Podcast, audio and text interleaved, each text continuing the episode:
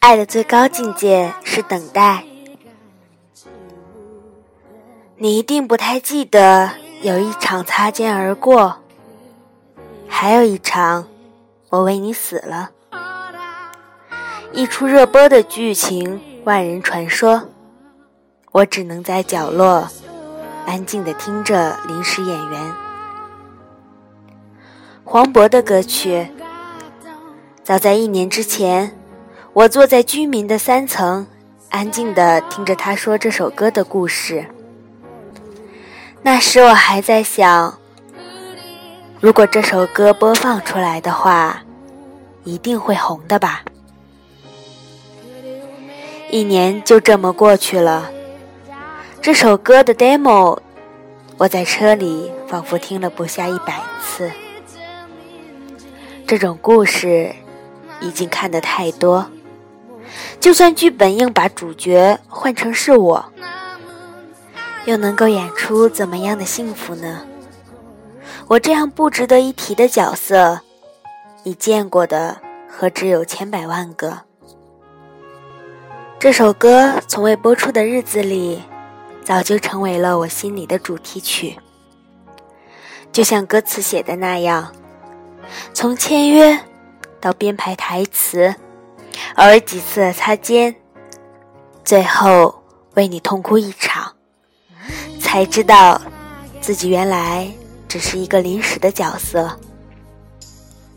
晨光微凉，一宿未眠，顶着杂乱的发型，我从一个车站转移到另一个车站，在行人穿梭的机场洗手间，众目睽睽之下。拿出刚买的剃须刀，慢慢的刮去因为熬夜、思念而长出来的胡茬。那时的我几岁呢？为什么还干着一件让自己觉得特清苦，却又自得其乐的事情？将脸颊用清水冲洗干净，看着镜子里的自己。其实我也不管那时的我几岁。在我之前的人生里，这种剧情从未上演。也许再过两年，我因为好评而获得人生的奥斯卡时，我还是会感谢你，感谢你当时给我安排的这一出内心剧。混迹于千人之中，从火车站走出来。T 恤里还有因抵抗乏力感而勉强吸的一支烟的味道，脑子里还刻有最后你不回头的决绝，凌晨最后落力的拥抱，嘴唇里隔夜酒菊雨的味道。不过这些如果不记录成文字的话，一天两天过去，应该就忘记了吧。曾经看到过一句话，虽然我们分开了，但我还留着你给我的那些短信，不为别的，只是证明，如你这样的人，也曾经那么热切的爱过我。爱过，语文老师曾说，这不是一个词。后来你肯定的说。语文老师错了。你说我就像是一颗被看透结局的棋子，不贪心的与你相安无事，只是希望这些浓烈能散尽的慢一些。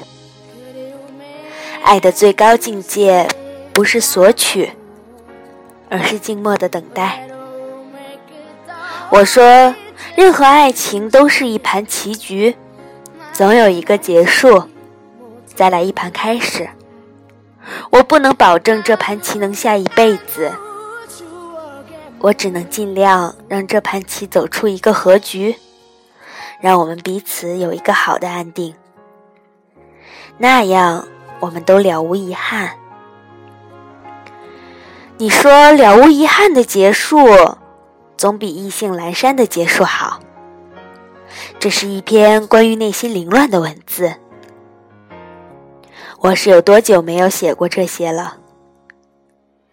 抬起头看海面上的自己，那些饱满、蕴含着热烈的青春的斗志，那些一字一字的条条框框、职场真理，那些一碰就死、一死就散的所谓原则。正因为此，我忽略曾经收到花的心情，也读不出手写信背后的斟酌，不懂一宿未睡。只因答应他要陪他的承诺。后来我慢慢懂了，慢慢知道，原来很多事情都是两个人的事情。幸福究竟是什么呢？以前认为是遇见，以前认为是奇缘，以前认为是在一起，以前认为是承诺。以前认为是一切解释不清且体会不明的心境，现在，也许我只会回答：幸福就是开心。你把我捧在手里，淡淡素服；我把你放在心里，碧落茫茫。只要爱着，多年后一定能再见。猛回头。一句词，我是人间惆怅客，知君何事泪纵横？断肠声里忆平生。